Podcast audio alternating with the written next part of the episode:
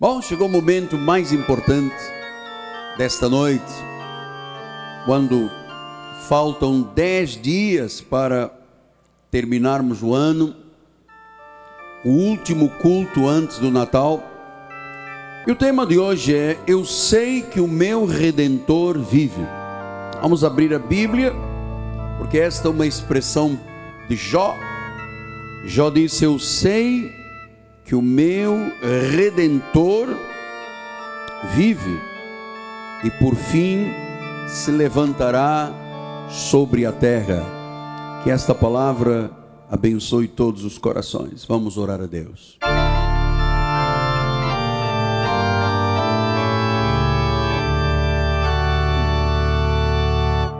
Pai amado e bendito, Senhor de senhores e Rei de reis, único e soberano Deus,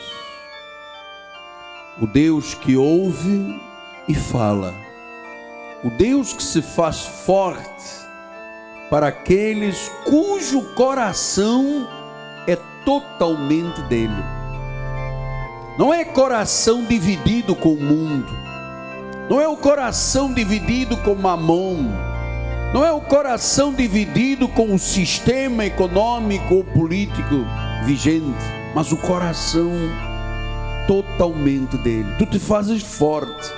E os teus olhos, Deus, passeiam por toda a terra em busca destas pessoas. E aqui as encontraste, ó Deus, na Cristo vive. Este é um povo cujo coração é totalmente de Jesus.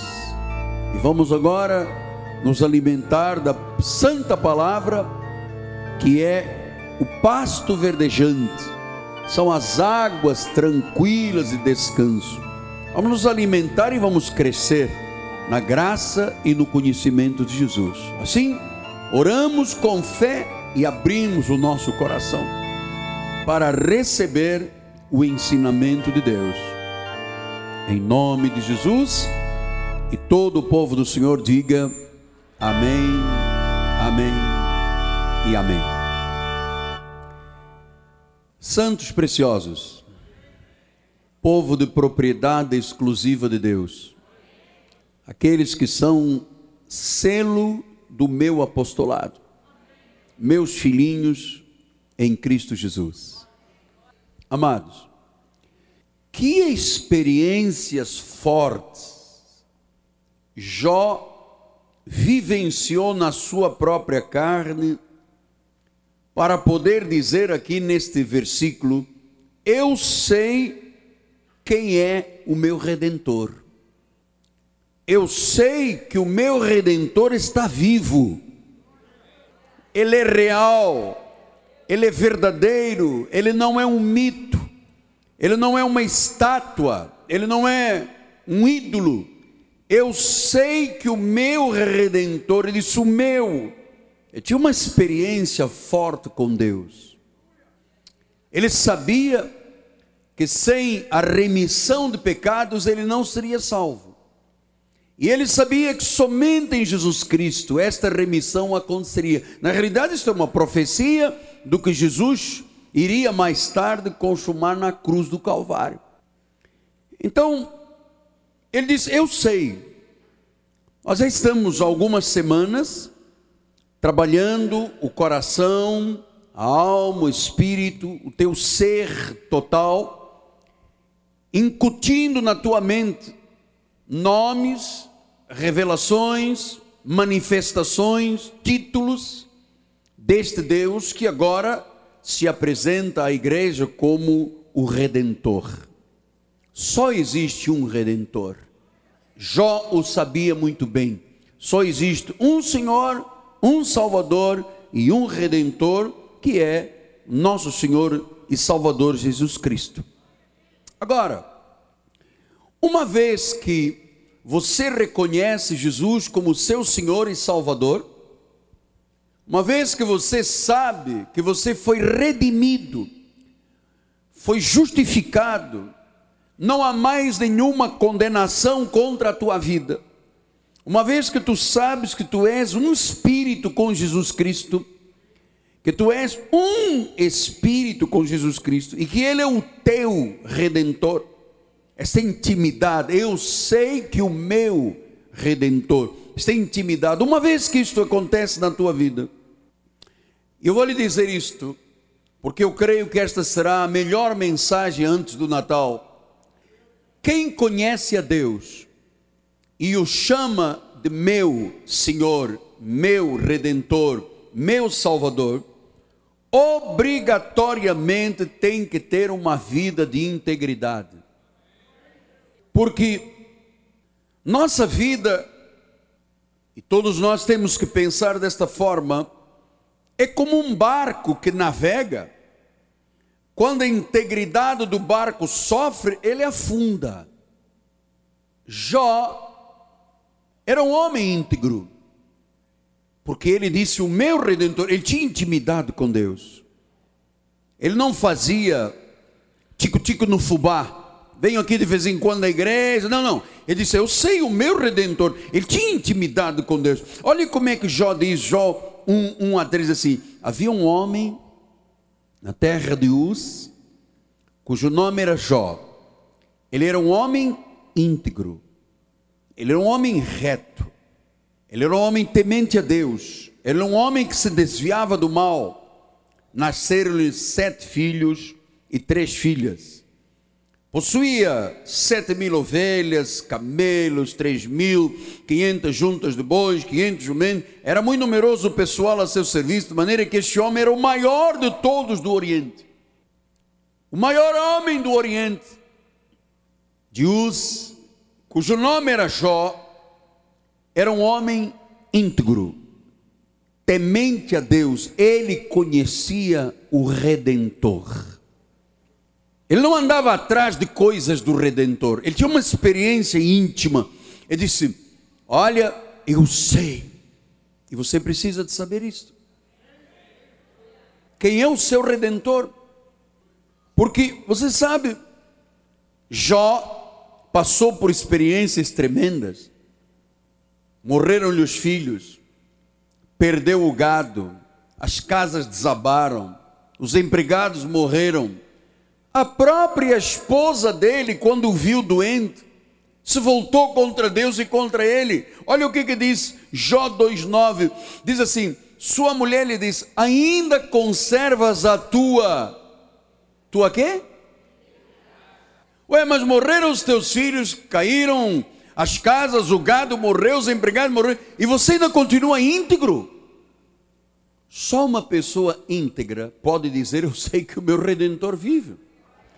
Porque a experiência da redenção transforma o homem a tal ponto que não é ele mais quem vive, é Cristo quem vive em nós.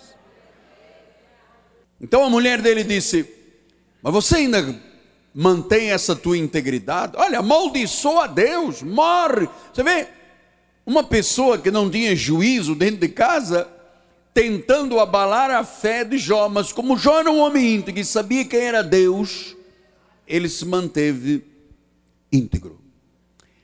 Você sabe, a nossa vida é como um barco. E você precisa de manter a integridade do barco, porque quando o barco sofre um rombo, sofre alguma coisa, perde a integridade, o barco afunda. Você se lembra algum tempo atrás um filme tremendo, que todo mundo saía chorando do cinema? O filme Titanic. Vocês se lembram do filme Titanic? Quem viu esse filme? Ele foi construído, o barco foi construído para não afundar. Ele era, ele foi feito em partes, em blocos. Ele foi chamado a tecnologia da época era o impensável. O engenheiro que bolou esse navio, ele disse: "Eu vou fazer uma coisa impensável". E ele construiu um barco por partes, por módulos. Ele não tinha uma estrutura dividida, ele tinha módulos, departamentos, compartimentos, colados um no outro, soldados um no outro. E a verdade é que chegaram a dizer na hora da partida: esse aí nem Deus afunda.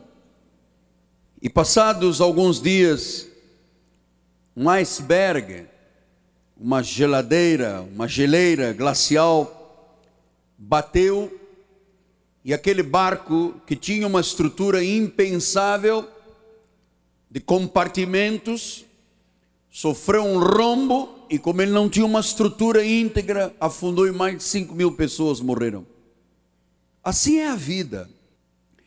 Quando a integridade de um homem, de uma mulher é atingida, normalmente há uma catástrofe e o ser humano afunda.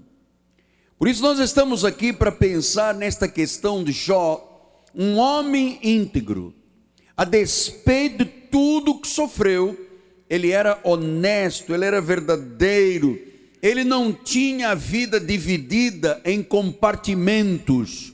Ele não era uma coisa na família e outra no trabalho e outra na sociedade, ele era íntegro.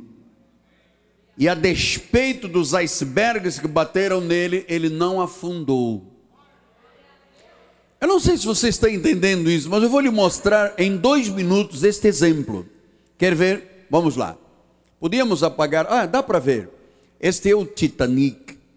Quando saiu da Inglaterra em direção aos Estados Unidos, um barco de tecnologia impensável. O engenheiro disse: Olha, nem Deus o afunda. Mas a tecnologia estava errada. E então começaram a avistar os marinheiros de longe, os icebergs da madrugada, e tentaram reverter os motores. E havia essas geleiras glaciais, pedras de gelo grandes.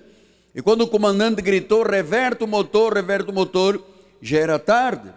Ele foi e bateu no iceberg. E quando bateu, começaram rombos. Olha, eles tentaram reverter o motor, não conseguiram. E como a tecnologia dele foi equivocada, porque ele era dividido em compartimentos e não a solidez de uma estrutura, começou a haver rombo por todo lado, a água começou a entrar no barco.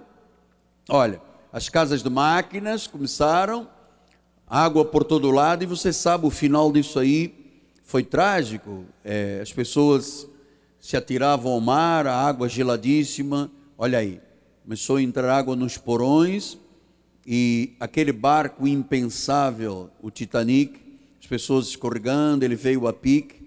Você se lembra do filme? Foi muito dramático. Eu me recordo sair deste filme aflito, chorando muito, de ver a aflição das pessoas.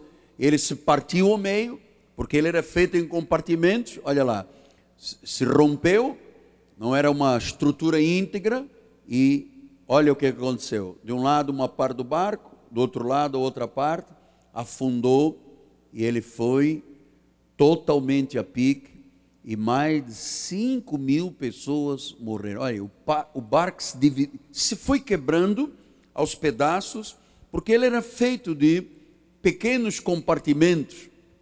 Olha, você se lembra disso? Olha aí, ele levantou a proa e as pessoas tentavam fugir, salvar de algum jeito e ninguém conseguiu. Muito pouca gente se salvou. Hein? Olha lá, ele foi a pique, olha, direito aí e afundou. Ok, meu bispo, obrigado, querido, pelo exemplo. Então, por que, que ele quis mostrar isto? A nossa vida não pode ser dividida. Você não pode ser uma pessoa na igreja com uma vida espiritual e no trabalho ser outra pessoa e na família ser outra pessoa, como se a vida espiritual, familiar e profissional não estivessem essas áreas da vida não estivessem todas elas relacionadas umas com as outras. Se a minha vida como pastor não estiver relacionado com a minha vida como pai, como esposo, como profissional, certamente eu terei uma tragédia na vida. Então, o que, que significa integridade de quem conhece a Deus? Como Jó disse, eu sei que o meu redentor vive. É a qualidade de vivermos completamente sem divisões, de forma incorruptível. A vida da santidade, a vida de consagrado.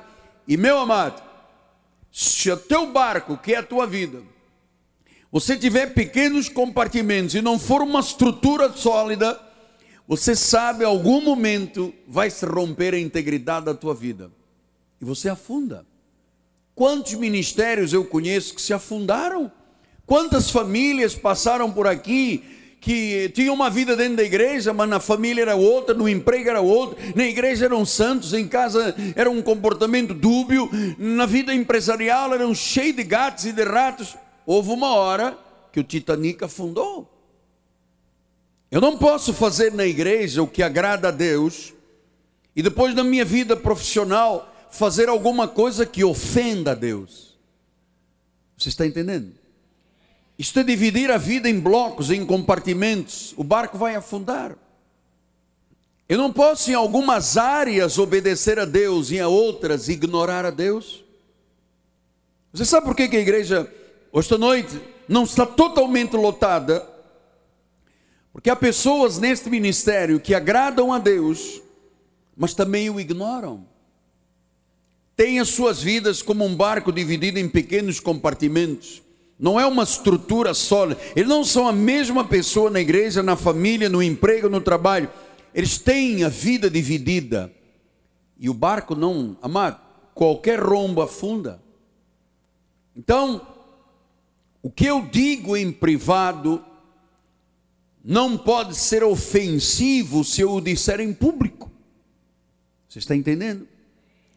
Eu não posso obedecer a Deus vindo aqui domingo à igreja e ignorá-lo depois o resto da semana toda. Isto fragiliza o meu barco. E você sabe, a vida está cheia de geladeiras e geleiras glaciares. De todo lado você apanha, sofre, são ataques de um lado e do outro. Se você não tiver um barco íntegro, o rombo vem e a vida afunda. Pastor, por que, que a integridade é tão importante, como nós vimos em Jó? Que Jó diz: Eu sei que o meu redentor vive. Ele tinha uma experiência. A própria esposa diz: Você não se mantém íntegro. Amaldiçoa Deus. Esquece esse negócio de Deus, de igreja. Ele diz: Não, não, não.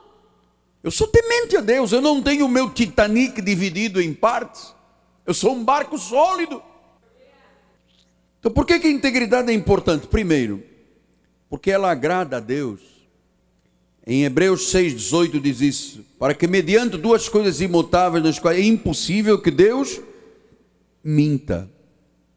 Então Deus não mente, Ele não quer que nós mintamos. Se eu na igreja for um homem muito santinho e na minha vida profissional for um mentiroso, o que, que acontece ao meu barco? Fragiliza.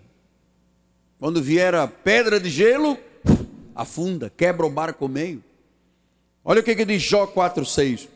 Porventura não é o teu temor de Deus aquilo que confias e a tua esperança a retidão dos teus caminhos? Isso é um homem íntegro. Não é o teu temor de Deus aquilo que confias? Não é a tua esperança a retidão dos teus caminhos? Você veja, vida reta, vida íntegra, agrada a Deus. Provérbios 3, 22 diz assim: porque serão vida para a tua alma e adorno para o teu pescoço. A vida íntegra é uma coisa muito importante. Então há muitas pessoas que pensam que podem viver sem integridade, pensando assim: Deus não sabe, ninguém sabe, amado. Mesmo que ninguém saiba, Deus sabe. Segundo de Crônicas 16, 9, olha lá. Quando o Senhor seus olhos passam por toda a terra para mostrar-se forte para com aquele cujo coração é totalmente dele.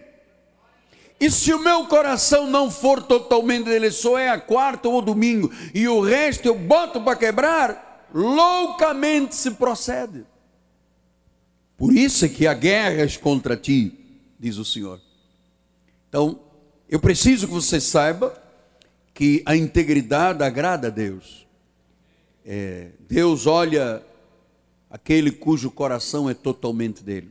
Não é às vezes dele, é totalmente dele. Segundo lugar, porque quando eu sou íntegro, a minha integridade não só agrada a Deus, como afeta outras pessoas. Olha o que, é que diz em Provérbios 27.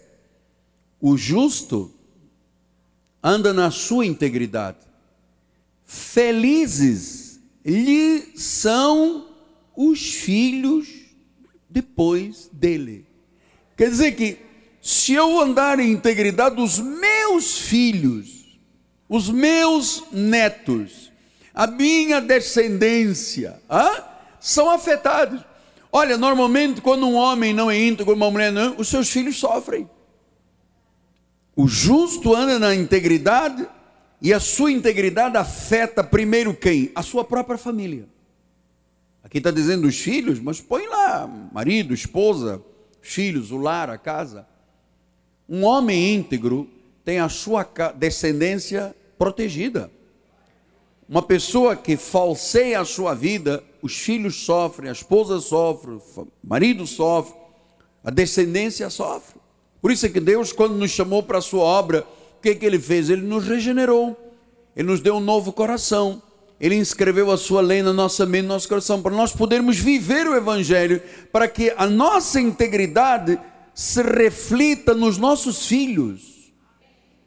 Você percebe, todos os meus filhos servem a Deus, todos os meus netos servem a Deus, meus genros servem a Deus, minha nora serve a Deus. Toda isso começou em quem? Em mim. Então, eu quero dizer uma coisa muito importante que eu pedi ao bispo para colocar no telão. Quanto mais as pessoas me conhecem, eu quero que as pessoas mais me respeitem porque eu quero ser respeitado pela minha integridade. Eu não quero ser respeitado porque eu escrevi 130 e poucos livros, ou porque eu construí uma catedral e que fiz história no Brasil. Não. Eu quero que as pessoas venham a esta igreja porque digam assim: esse homem é íntegro. Ele não se mete com a corriola desse mundo. Serve para ser meu pastor. Eu gostei que um dia eu recebi um cartãozinho de uma irmã que me escreveu e disse assim: A coisa que eu mais admiro no Senhor é a sua integridade. Mas eu não sou íntegro aqui na igreja e depois na vida profissional lá fora sou outra pessoa. E na vida da família sou outro. E na vida dos amigos eu sou. Não, eu sou isto que eu sou. Por isso, todas as vezes que as os glaciares e as geleiras de gelo batem neste barco, e, e centenas de vezes já bateram, não me afundaram. Então, integridade afeta outras pessoas, agrada a Deus, e eu sei que integridade é mais importante do que poder, do que fama, do que prestígio. É muito mais importante. Você sabe por quê? Porque também afeta a sociedade. Provérbios 11, 11 diz assim: Pela bênção que os retos suscitam, os íntegros, a cidade se exalta. Mas pela boca dos perversos é derribada. Quer dizer que quando a igreja de Jesus é, é uma bênção, quando o povo de Deus é íntegro, é uma bênção, toda a cidade exaltada. O teu bairro, prédio onde você mora, o lugar onde você trabalha, a bênção que os retos suscitam, a cidade se exalta, a família se exalta, o bairro, se... que bom, este bairro aqui tem muitos crentes, ui, este bairro está cheio de igrejas, você sabe, se exalta a Deus.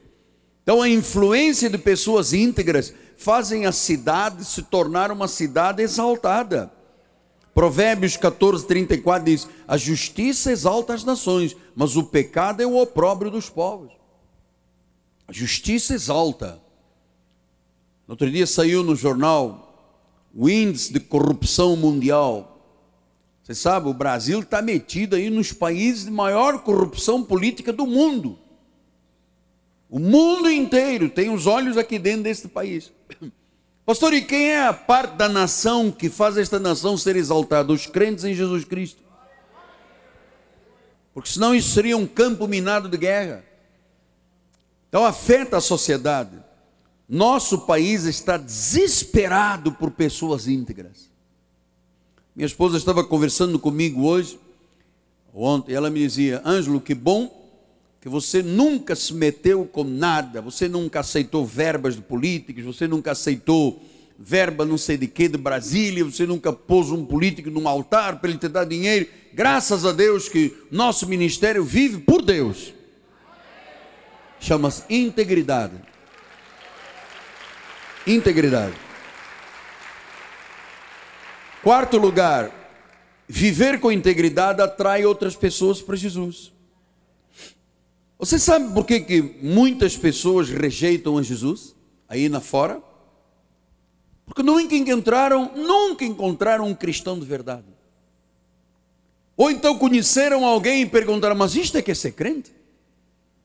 Então, muitos dizem: Eu sou um crente em Jesus Cristo, mas tem vários compartimentos.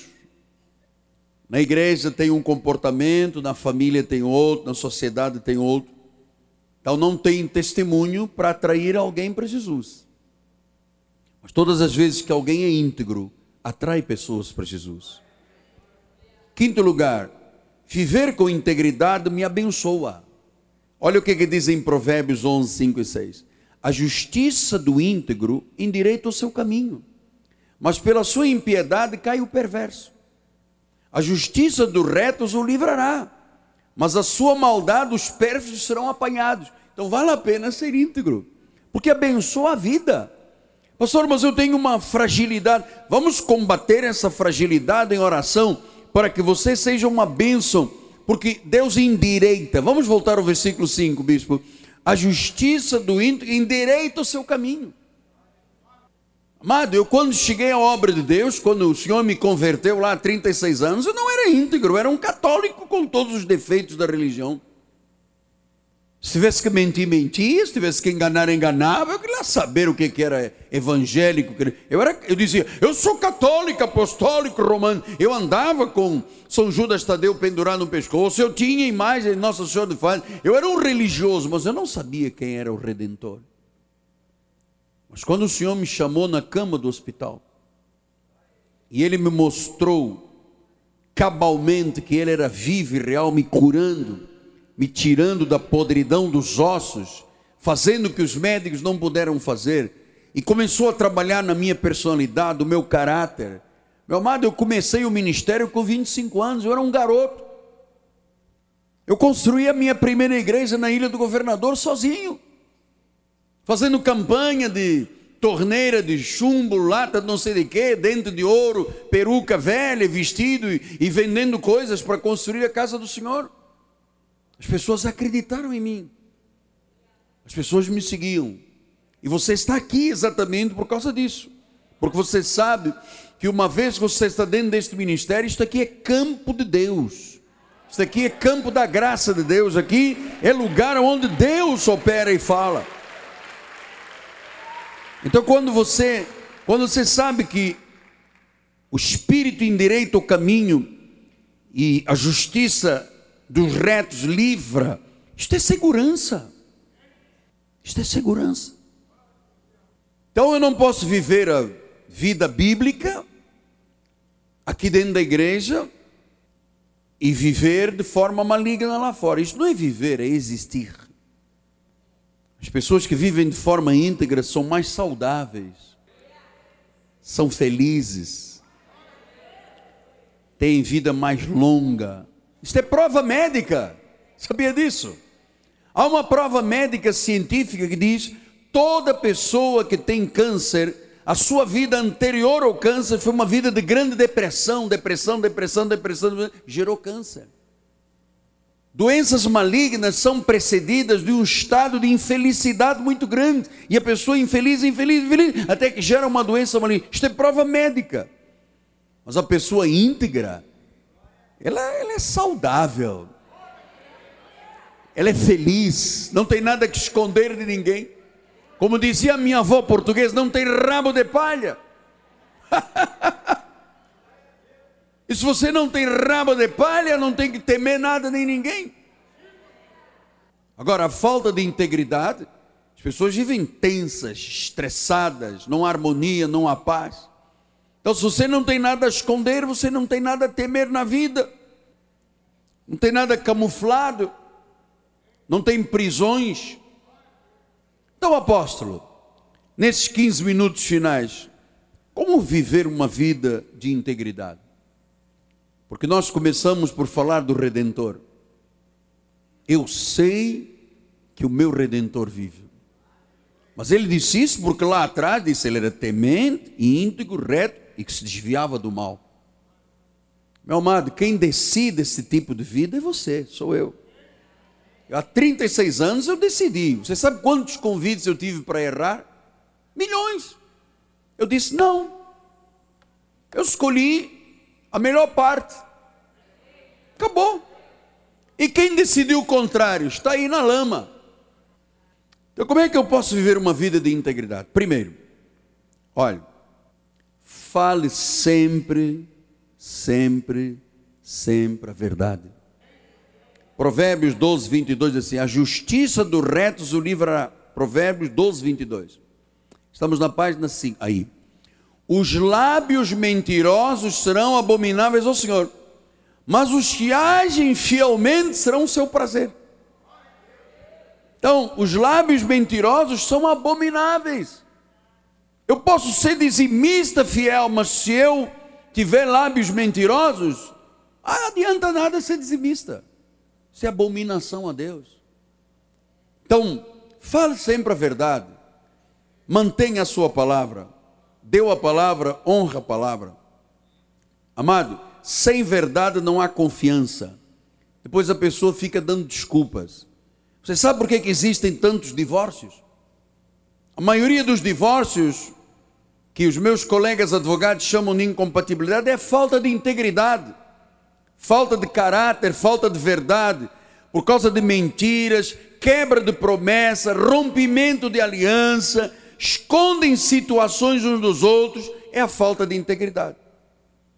Eu vou lhe dizer uma coisa. Quando eu estava preparando esta mensagem esta semana, eu escrevi aqui a vermelho: Alguém chegará à igreja em desespero por falta de integridade. Só se constrói uma relação firme de qualquer área, tanto sentimental, profissional, familiar, quando existe integridade. Por isso é que Efésios 4,15 diz assim: seguindo a verdade em amor.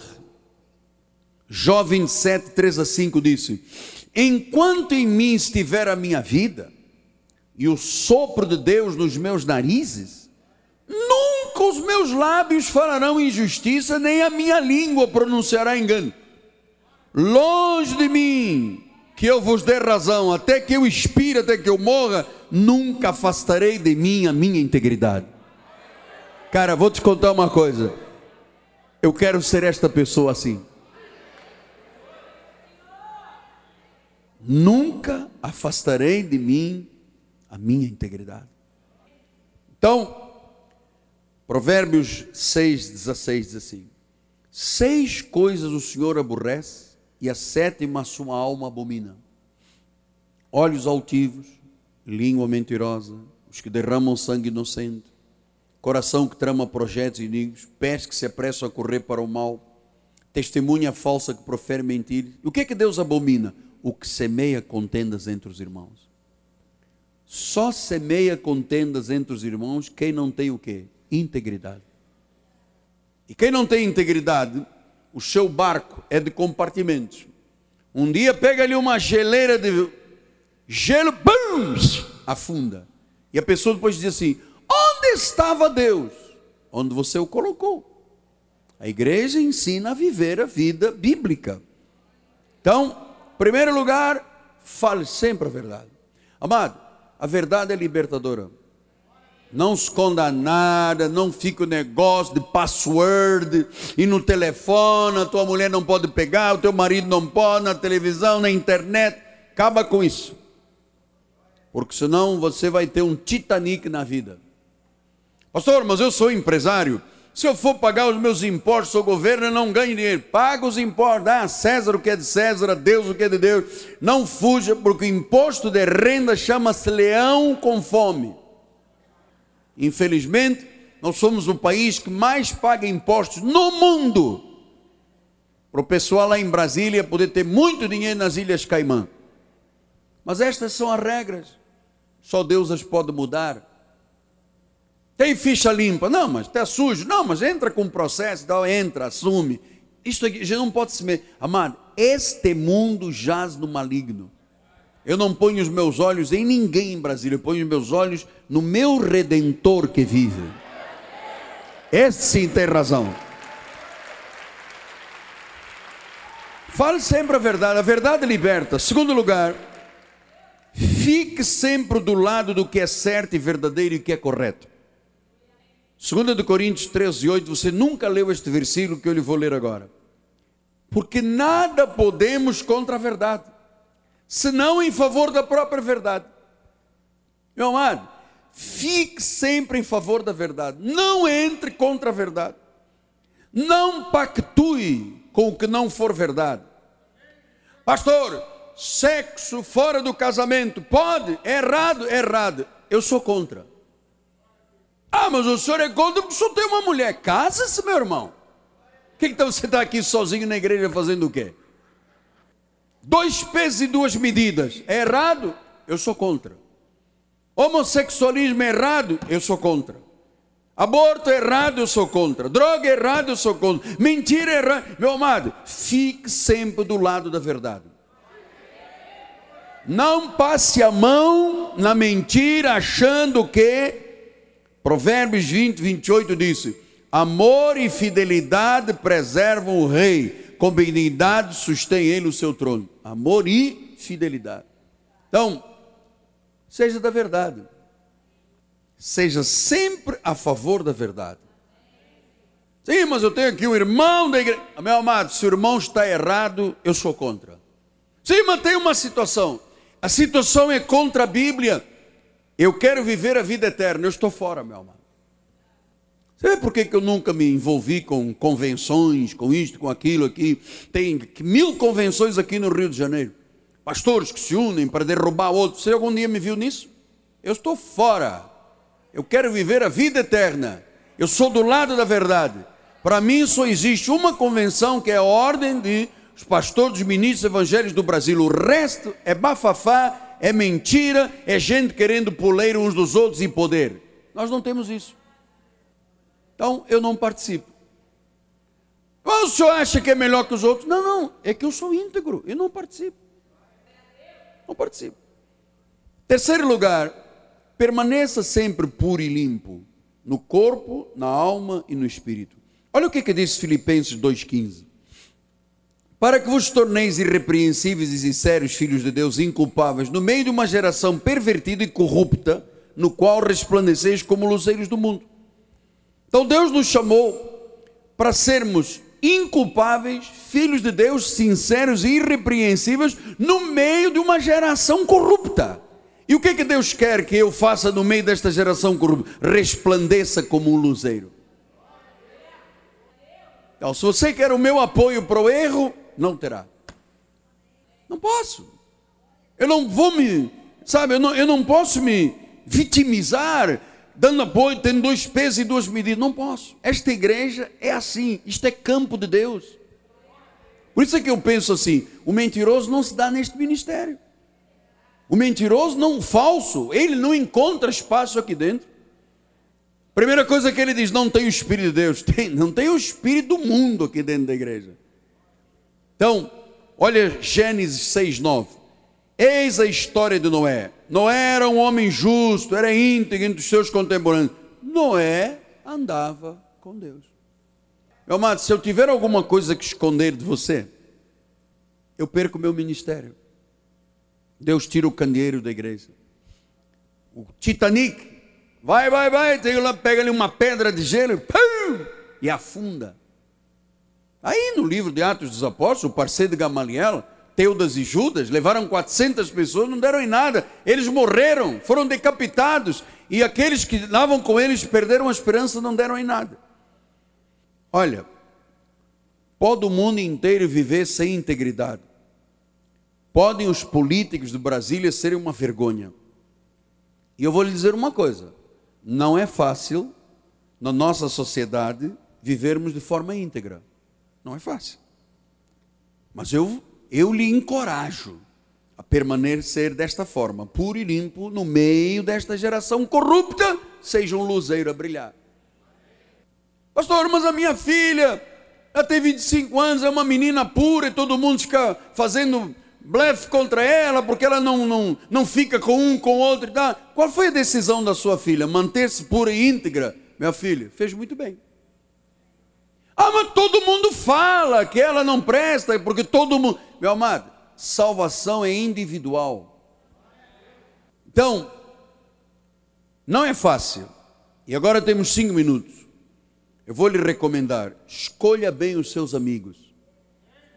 1 de Coríntios 15, 33 diz assim: Não vos enganeis, as más conversações corrompem os bons costumes. Escolha os seus amigos. Você sabe quantos amigos eu tenho aí fora? Fora da igreja? Quantos? Nenhum. Porque eu sei que as más conversações corrompem os bons costumes. Então escolha bem os amigos. Segundo, valorize mais a sua integridade do que a sua imagem. Para muitos o que importa é a imagem, é a aparência. Você conhece aqui nas sextas-feiras, aqui no centro da cidade, tem um negócio chamado Happy Hour. Todo mundo termina o trabalho nos escritórios, vai para os barzinhos beber, beber, beber, beber, beber. É uma happy, diz que é hora feliz. São os mais infelizes que vão para lá. Tomar uma, duas, três, quatro. Embebedam sexta-feira, a happy hour é o pior momento é do sofrimento da bebedeira no centro da cidade do Rio. Provérbios 28, 6 diz assim: Melhor é o pobre que anda na sua integridade do que o perverso nos seus caminhos, ainda que seja rico. Valorize mais a sua integridade. Terceiro, veja o que você permite em sua mente. Olha, há muita coisa na televisão que é lixo. Salmo 101, 2, 3 diz assim: Atentarei sabiamente pelo caminho da perfeição. Oh, quando virás ter comigo, portas adentro em minha casa terei coração sincero. Não porei coisa injusta diante dos meus olhos. Aborreço o proceder do que se desviam, nada disto me pegará. Não é uma boa filosofia de vida? É uma boa filosofia de vida.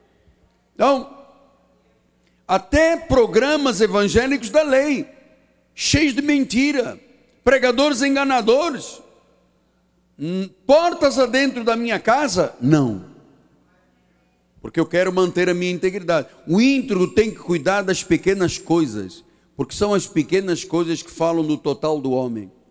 O íntegro brilha, e o nosso país precisa, no governo, nas escolas, nas igrejas, nos trabalhos, nas empresas, precisa de pessoas íntegras. Faça a diferença, seja íntegro, aprenda com a palavra, com a sabedoria de Deus, hein? e, e diga do seu coração: meu redentor vive, e seja testemunho disso. Você conhecendo Jesus, você terá força para viver com integridade. Então eu queria terminar orando pela integridade da igreja e do seu povo, para que nós sejamos luzeiros do mundo. Olha, você é luzeiro do mundo aqui na igreja, na tua casa, na tua empresa.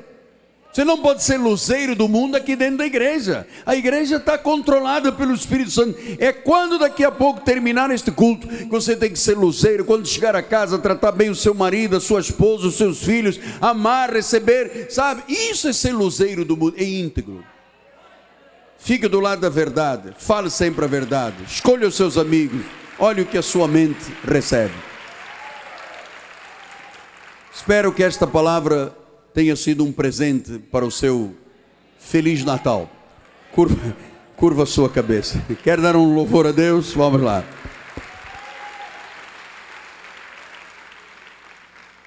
Deus eterno, vive verdadeiro. Muito obrigado, Deus, por teres me ensinado há 36 anos atrás que se eu optasse pela integridade, eu seria um homem próspero, abundante brilhante. E assim o fizeste, porque eu decidi, eu escolhi a integridade. Meu barco segue, Pai, rumo à eternidade, firme e forte. As ondas vêm e voltam, mas o barco segue. Faz desta igreja, Pai, uma igreja íntegra, um povo fiel e íntegro, em nome de Jesus, Pai. Amém. Vamos todos ficar de pé.